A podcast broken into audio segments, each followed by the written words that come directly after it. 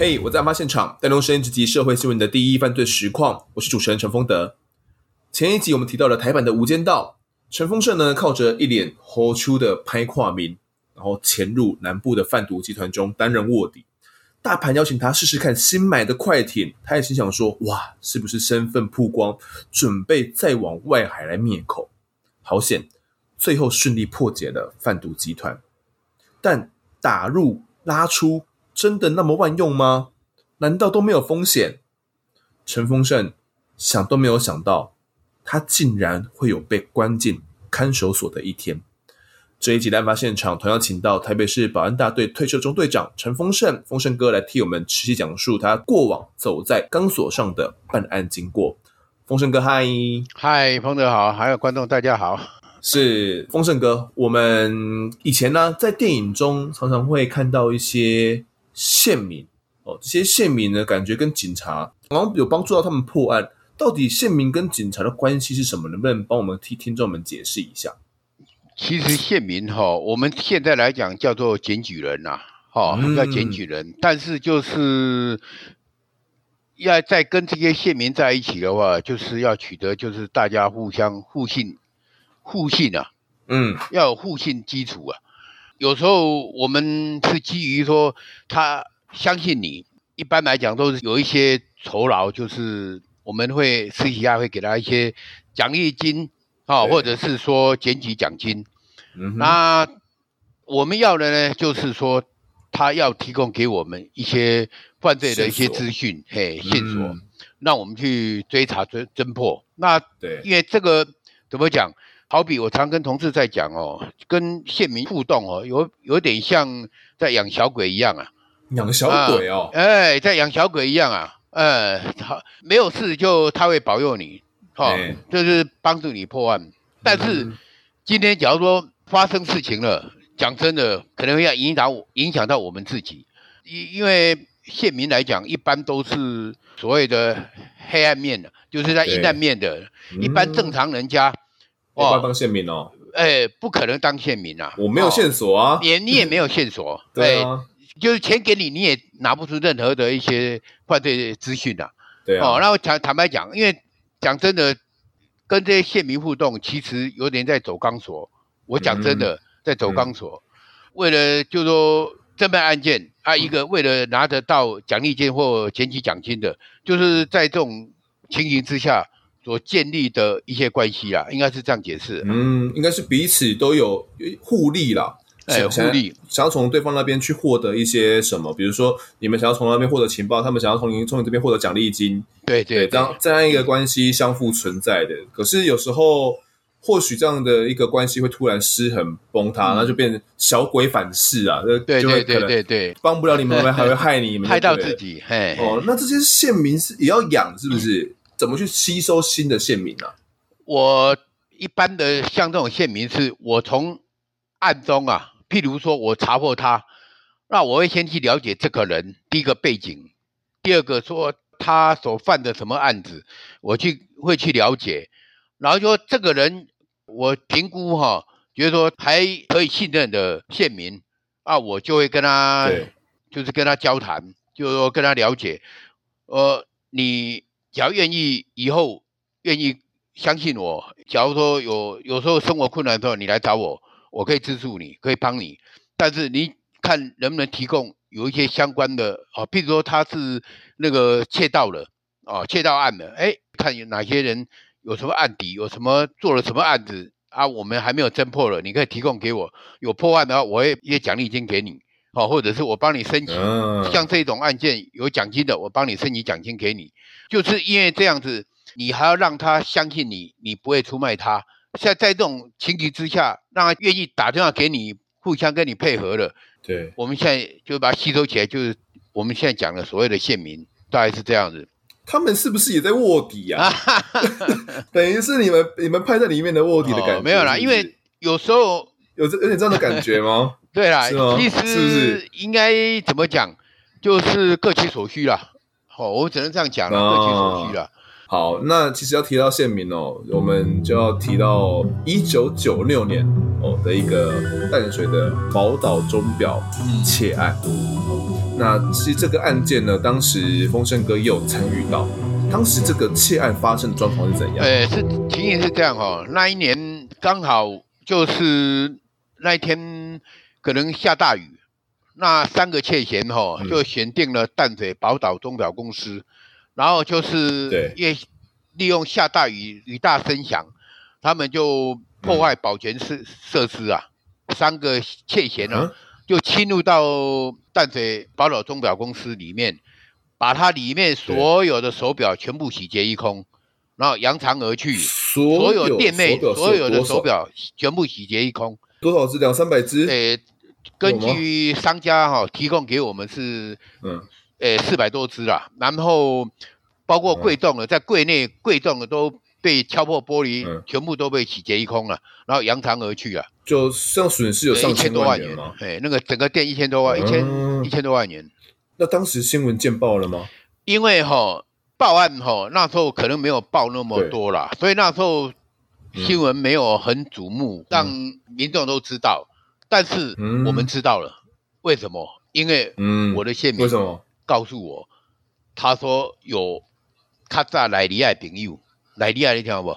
莱利亚就是以前就现在我们讲的就是监狱，监狱在监狱里面关门叫莱利亚，莱莱利亚，莱利亚。哈，他台湾话就是术语叫莱利亚了，哦，就是监狱的意思啦。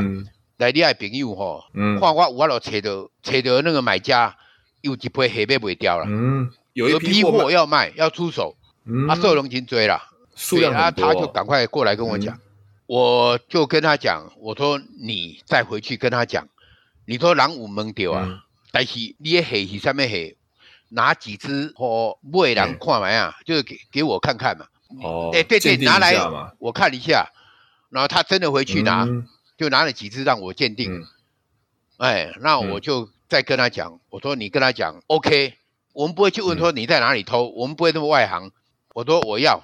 你跟他讲说，嘿，嘿，讨给呗，哦，跟他讲说，我朋友被被来假利家黑了，要吃你这些货。哦，我是跟他讲，我说你跟他顺便问他，没出瓦堆，看来要卖多少？你台湾话听得懂吗？嘿，是，哎，没没，我知道我知道，出瓦堆啊那个，哎，对对对对对对，他说哈，嗯，一层，哎，他说轻规版嘛，价一层，哦，阿内啦，几箱啦，八细版呐，一口价，现金一定要现金呐，现金一百四啊。哇，这真的就黑市价嘛？他黑市价一层而已啊！你们就一层就卖掉了，因为他急着要脱手。哇，这个你接到消息的时候，你是马上就知道说这是宝岛的窃案的吗？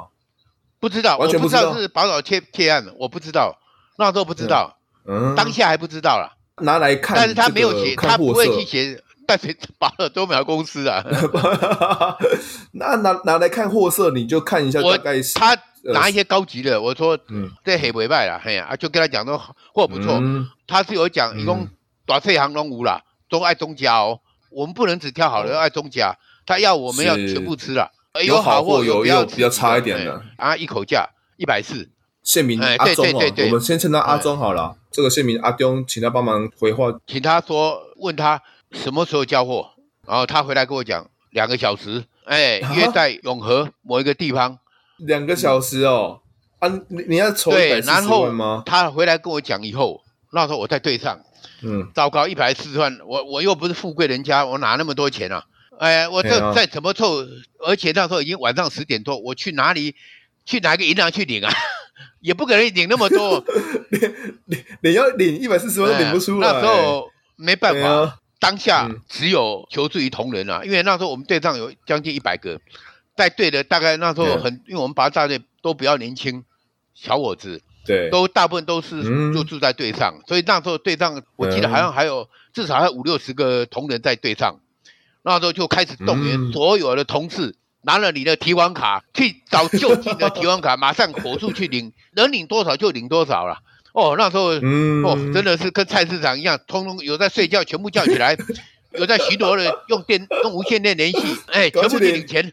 你知道吗？后来好不容易，真的，我们把一百四十万凑了。然后有的同事开始用影印纸，你知道吗？切成一条一条的，把它捆成那个一叠一叠的。专业，专业，你看看，哎，对对，点点钞机，赶快点一点。然后 把它做成十四叠，你知道吗？那我们又用一个那个牛皮袋，就是把它装成一个大袋子。你们不就谁给了多少？知道知道，有人在记录这些啦。当然是有人在记录这些，谁领多少都有啦。你负责统筹，对对对对对，因为我我案子我负责，就是我负责指挥，就就是这个样子。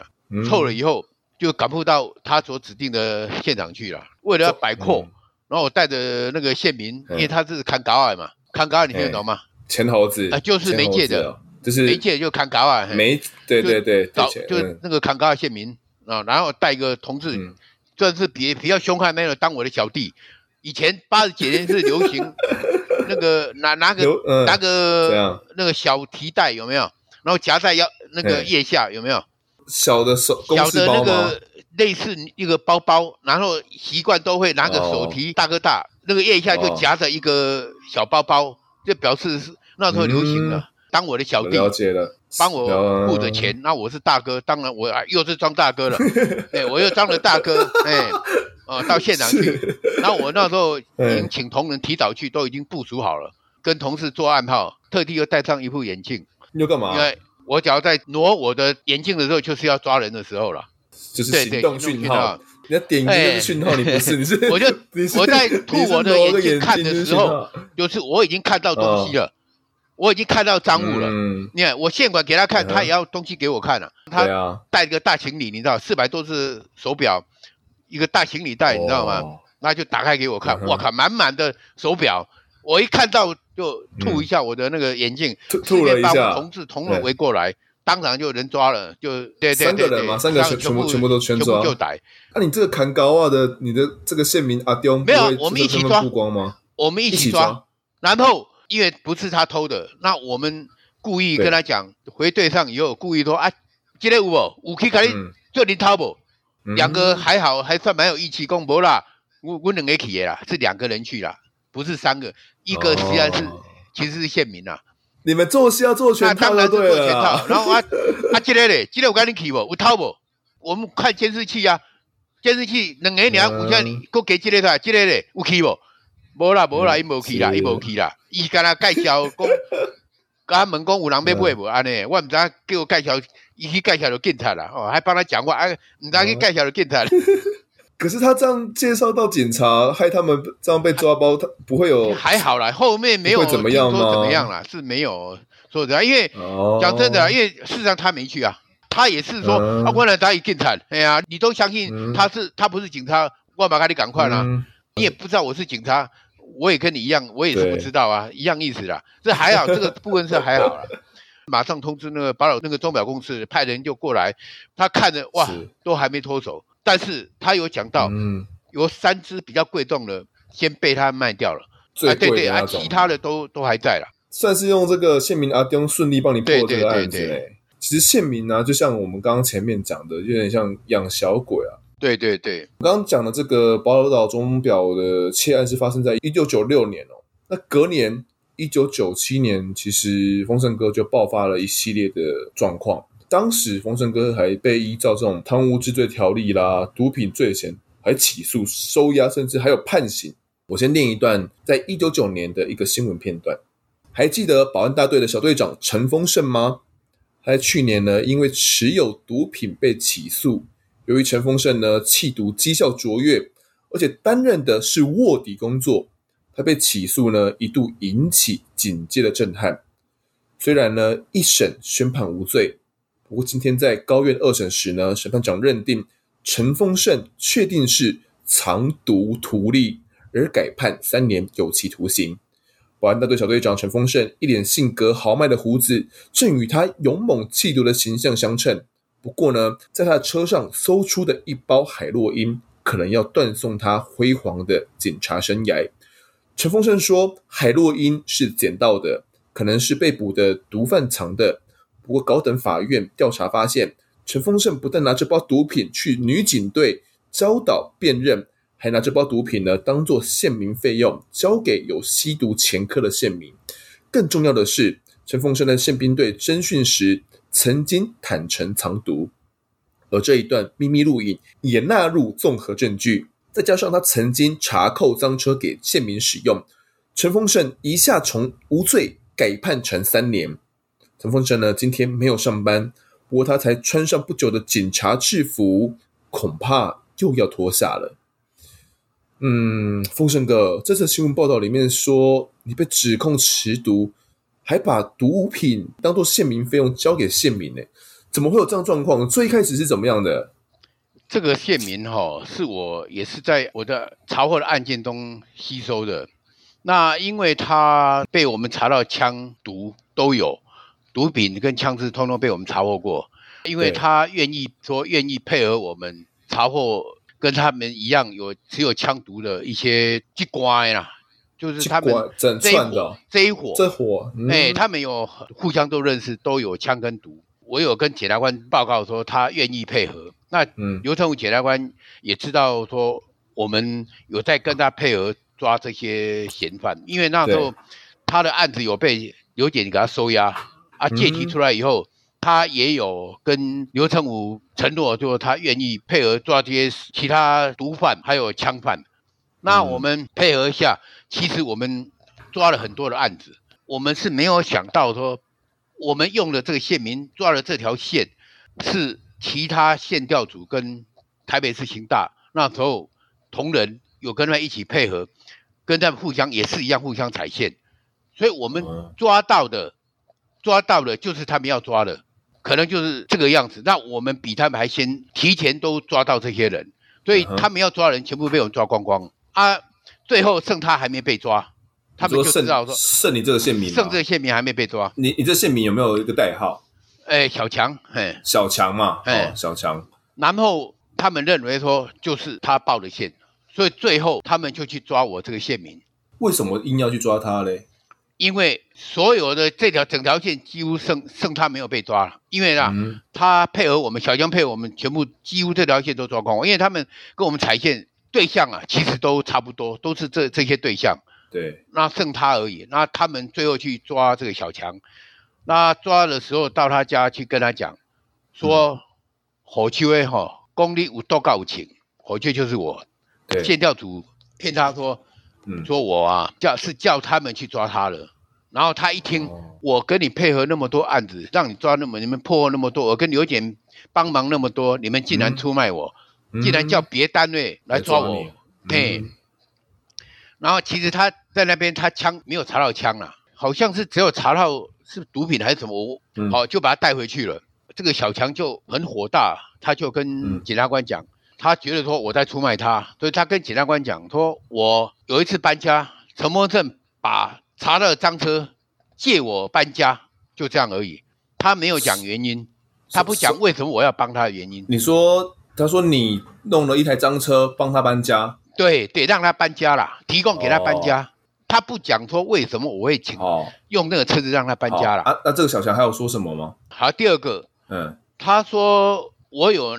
拿一包毒品叫他去抓那个叫枪贩卖枪的，因为那个卖枪那个用海洛因用的很凶，然后我是希望说用这个理由跟他讲，骗那个枪贩出来说他这边有东西，请他到宾馆来。那我们是准备在宾馆，一到宾馆我们就要下手抓人了，叫他顺便说有有也有买喷子拍 T 啊，哎不会不会拍 T 啊，拍 T 啊就是改造枪了。我们就是原本计划是这个样子。就他已经被县调组抓去了，所以这个还没抓，已经这已经发生了，所以他去跟检察官讲，骗说我拿一包什么毒品要给他去去给给谁吸，其实他都没有讲讲实话。第三个，他说我有检举一把枪，那个嫌犯被抓了，但是那把枪不见了，说我没有移送，他不知道说我们事实上已经移给分局，他以为说枪在我这边，我没有移送，我挪为私用，他。他都不讲清楚，然后就讲这样子。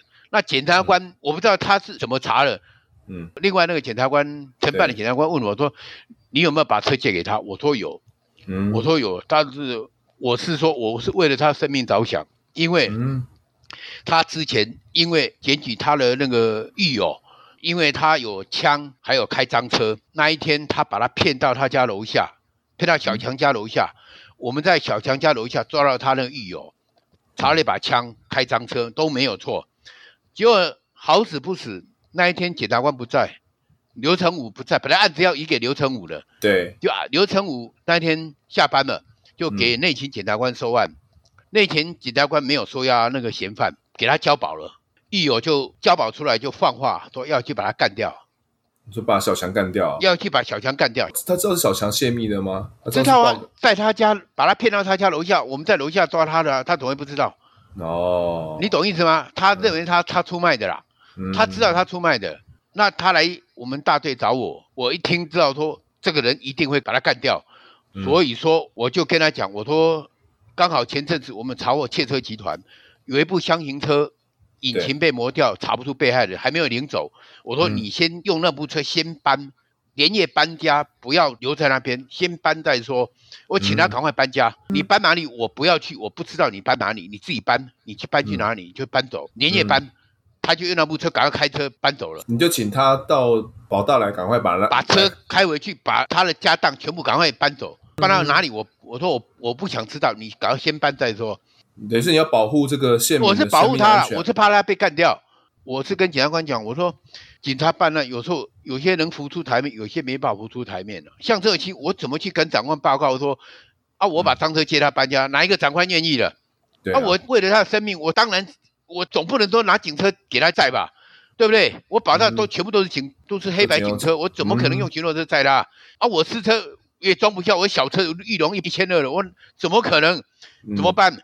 啊，那厢型车刚好七十七的，对。因为只是找不到被害人，还没还没发发还。为了救他，我我说你先搬。检察官，我又跟他讲说，我就跟他报告说，警察办案真的有些无奈，有些人浮出台面，有些没法浮出台面的。他说，竟然一邓德啊，哎，邓德啊，你不要以为我没办过什么大案呢。我我只是跟他解释说，像这种我们真的很无奈，不然你叫我怎么办？我能跟那个建民讲啊，你你就去躲起来就好啊。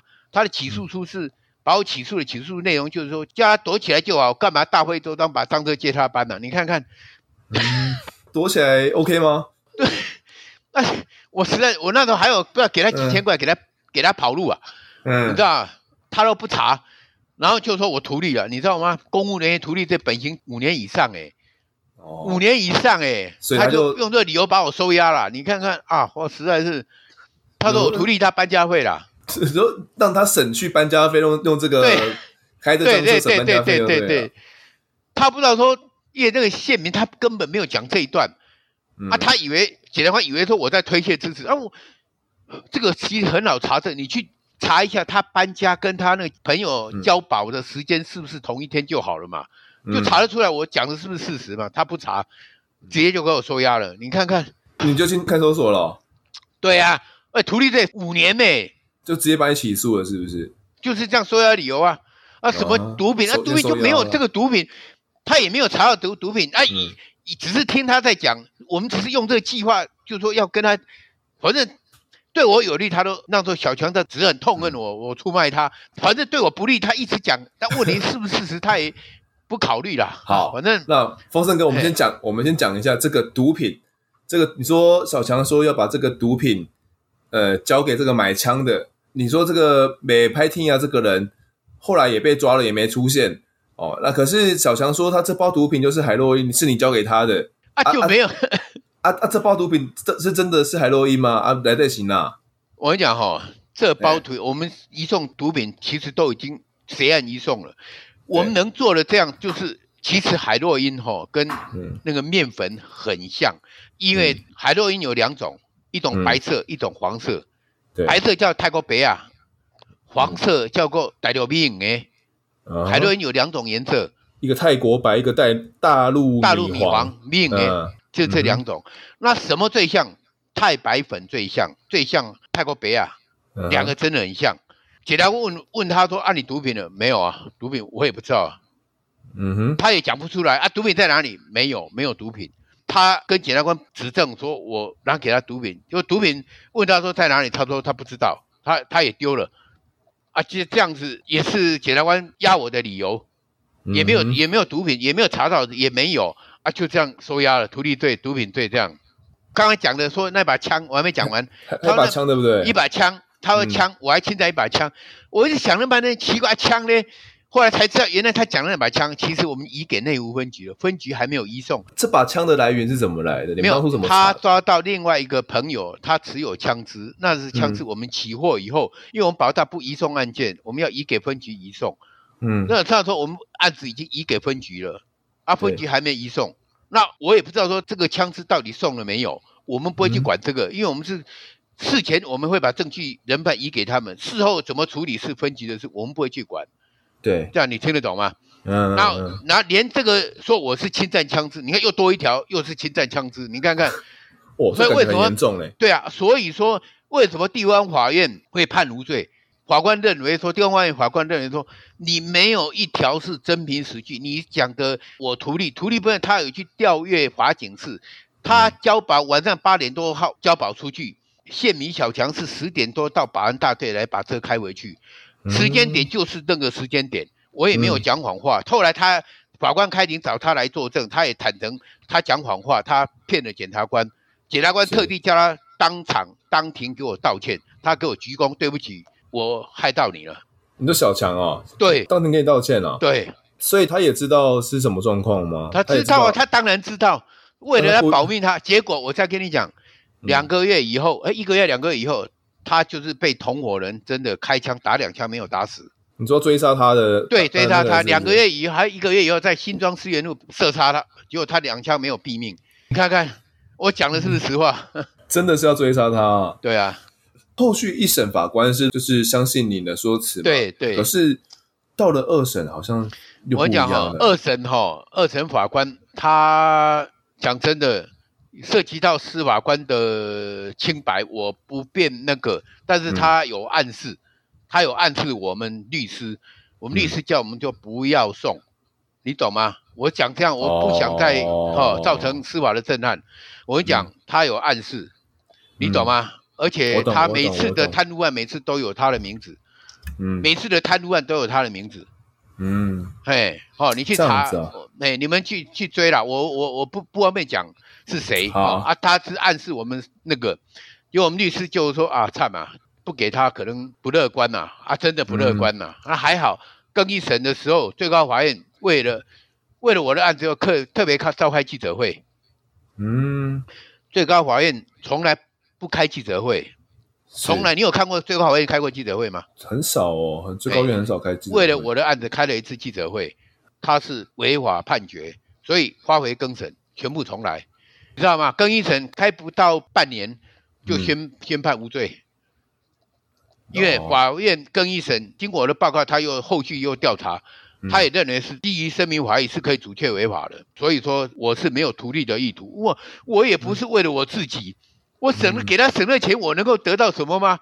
我讲的，我给他钱还不止这个，我省了钱干什么？神经病啊！然后第二个，他什么毒品？毒品，他讲的毒品，你就说我有这个，就给你查到，我确实拿给他毒品，我也没话讲。他讲的，他后来也承认是谎话，你也不相信，你又给我加这一条，第二层还个。还给我判有罪，我实在是很咽不下这口气。我讲的到现在还咽不下。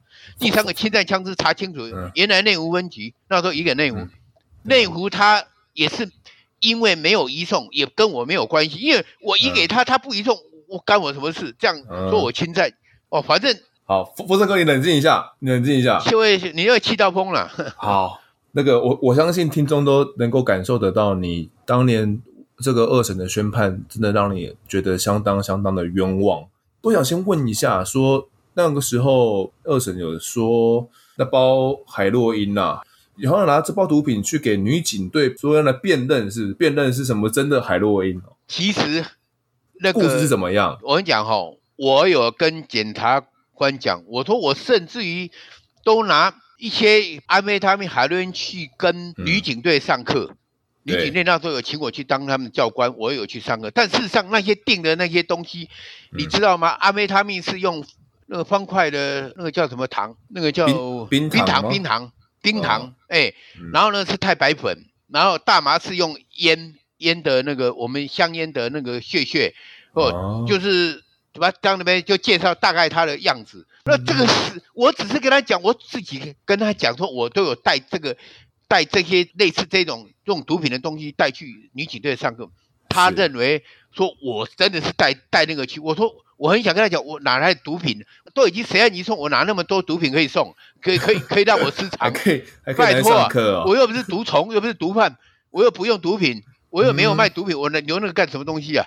女警队有问过他们，就是有没有摸过，还是尝试说是不是毒品？那女警说我们哪有敢，她只是只是定在一个木板那个纸板上面，然后介绍说这是样式就是怎么样，就这样而已。嗯、对，这样也给我起诉，哦，实在是。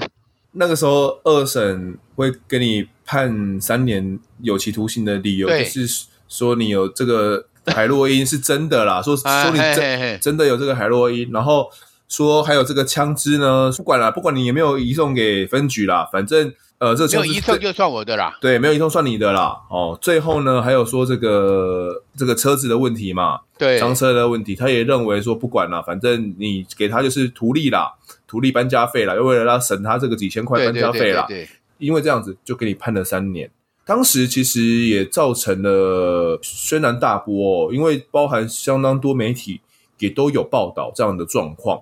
当初收到这个判刑的时候，你当时是正在上班吗？还是怎么样的状况？我跟你讲哈，我那天没有上班，我一个人开着车，你知道吗？到基隆，到海边，我真的。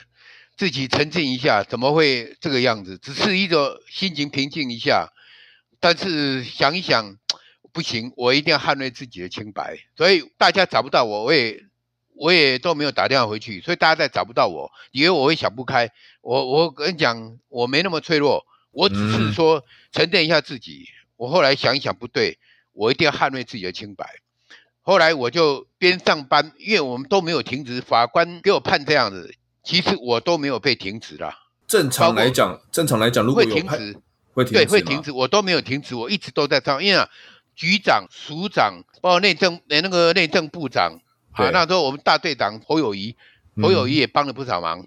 嘿、嗯，还有王俊副组长，呃，王俊旺是局长，都很支持我，嗯、而且都很相信我，而且第一审法官你知道吗？多细心。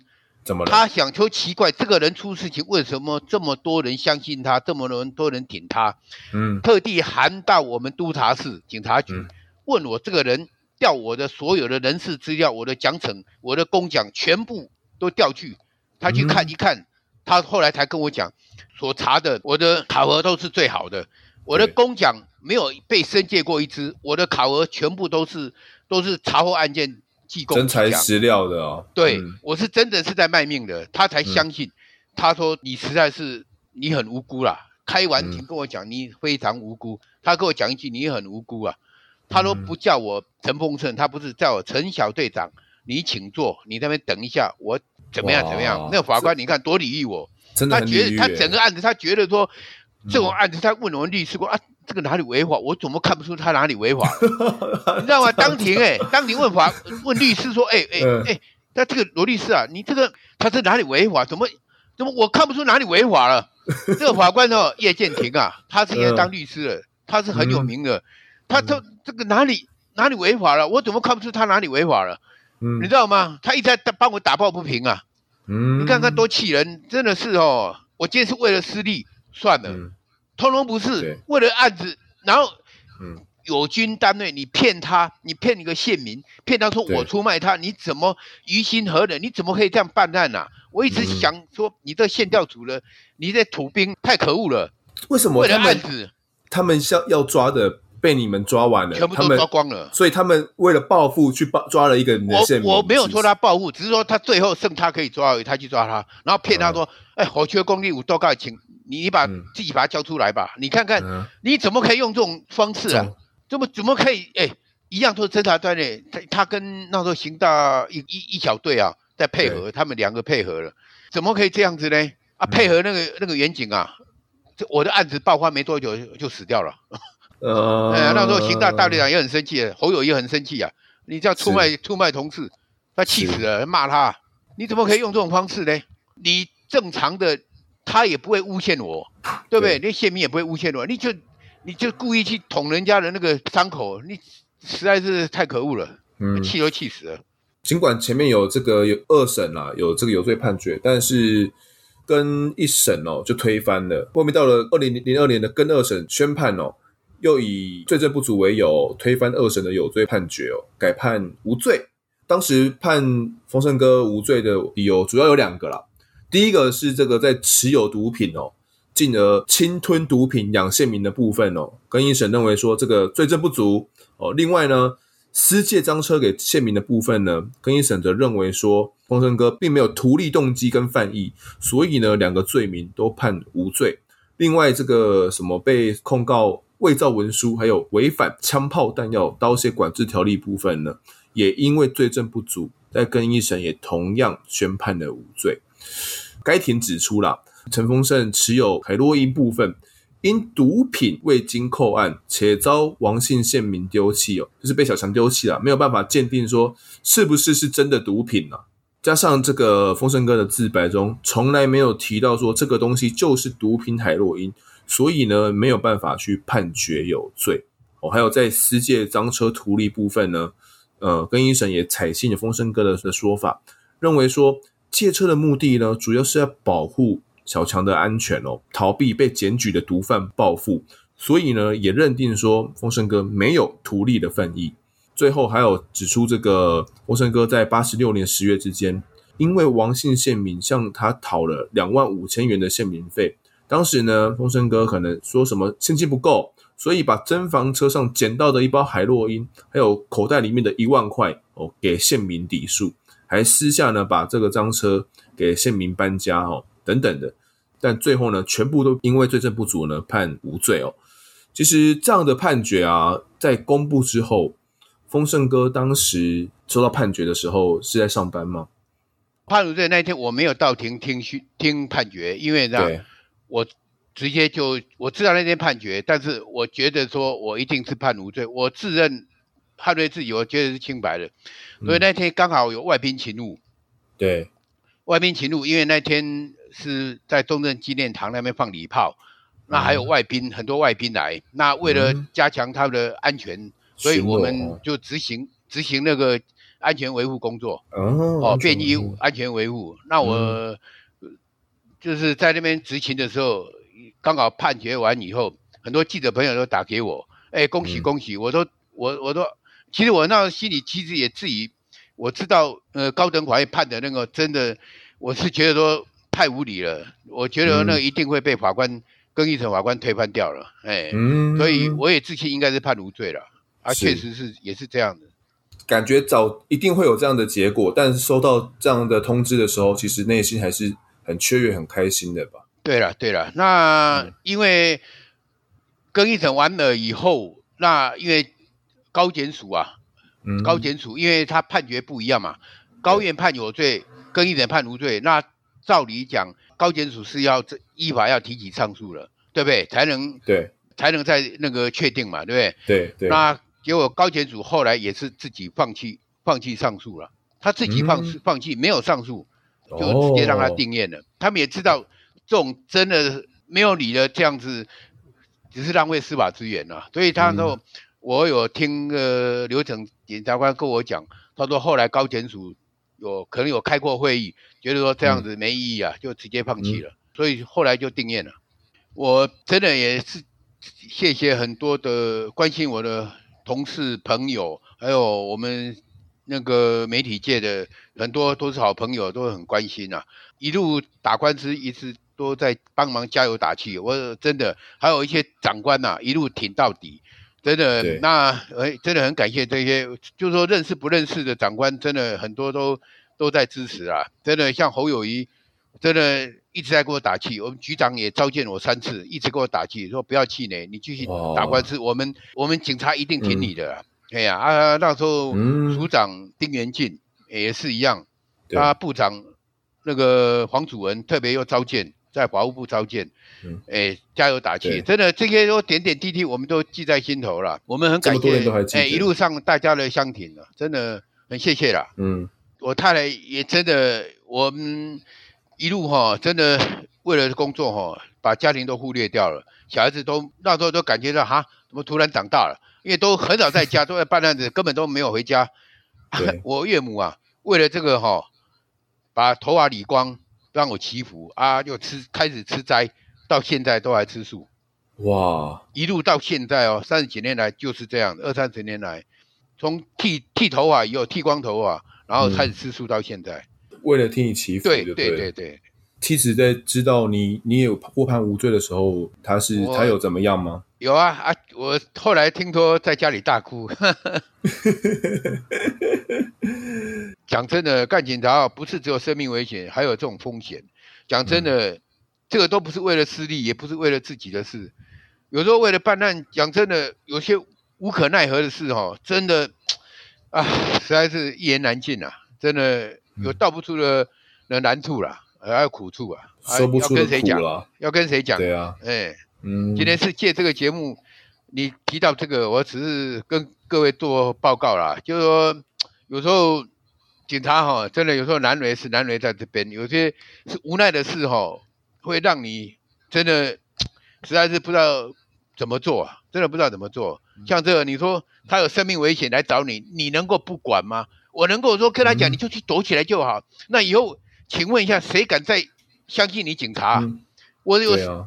平常你叫我报线给你，那我有生命危险，你叫我、嗯、啊避开了以后，检察官的认定就啊，你就去躲，嗯、叫他躲起来就好。你还，你那还那么好心，你就根本就是要处理他。啊、你看看，弄，你能够他，们不知道你们真真真实办案的状况，你不知道说，哎、欸，人家真的是生命换来的呢。我也是，对啊，讲难听一点，虽然没有功劳，有苦劳吧，为了社会治安。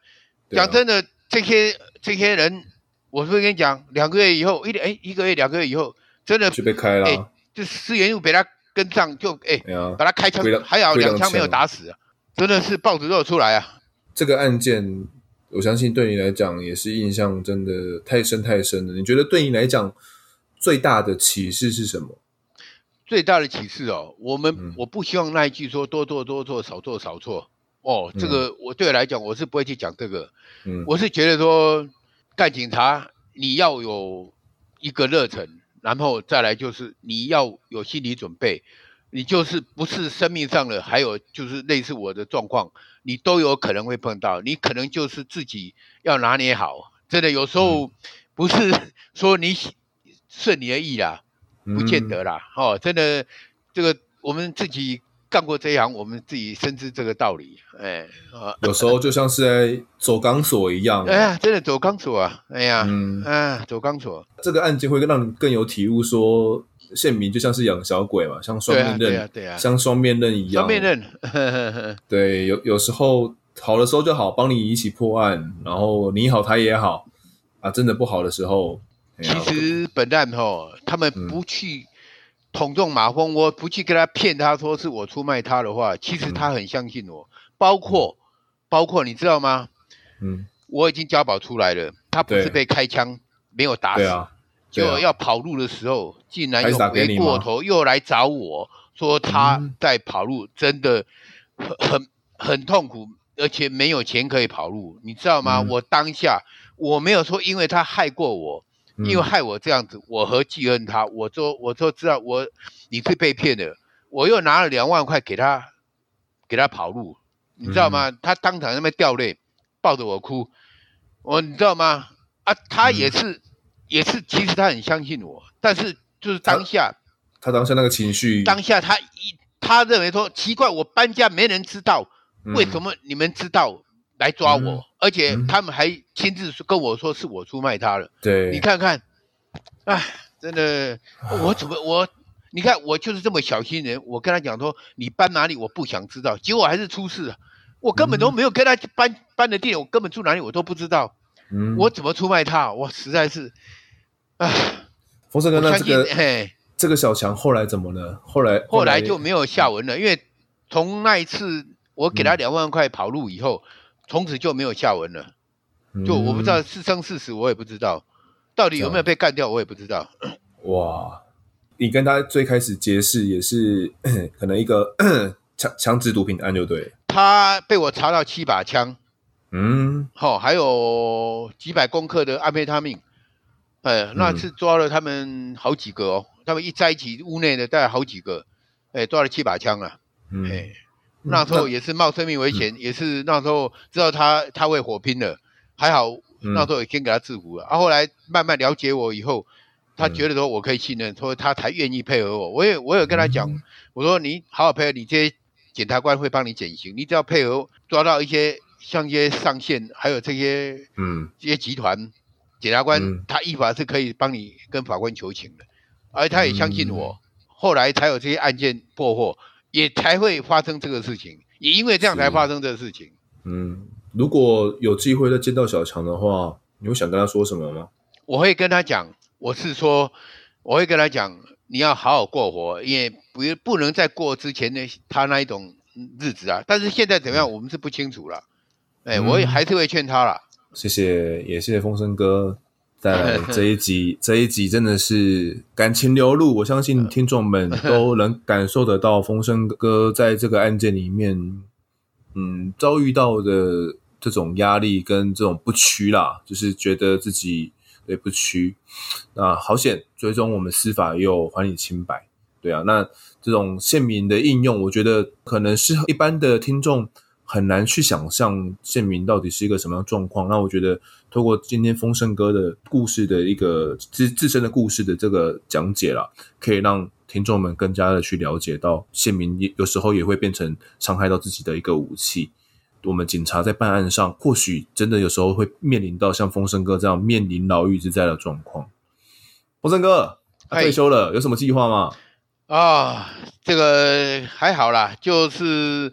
比较能够放宽心的，就是说不用再有各种压力啦。因为以前现在当队长哦，也是担心同仁的安全啊。有时候巡逻出去哈，真的我们也是担心他安全，平平安安出去，也希望他们能平平安安回来了。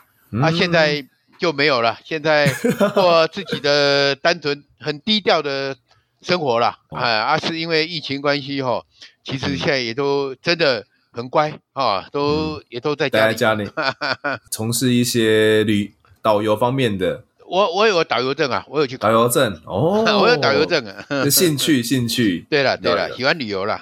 哎，现在就弥补过来，多陪陪家人。对对，陪陪家人。对对，好，那也希望风声哥退休生活非常精彩。好，好谢谢谢谢大家。对，这一集就到这边，谢谢风声哥，谢谢。现在进入到听众时间，心酸熊猫人他说：“五星吹捧到宇宙。”他说：“身为一个外送员，常常骑车的时候就是与空气为伍的时候。但自从发现节目后，循环听了好多遍。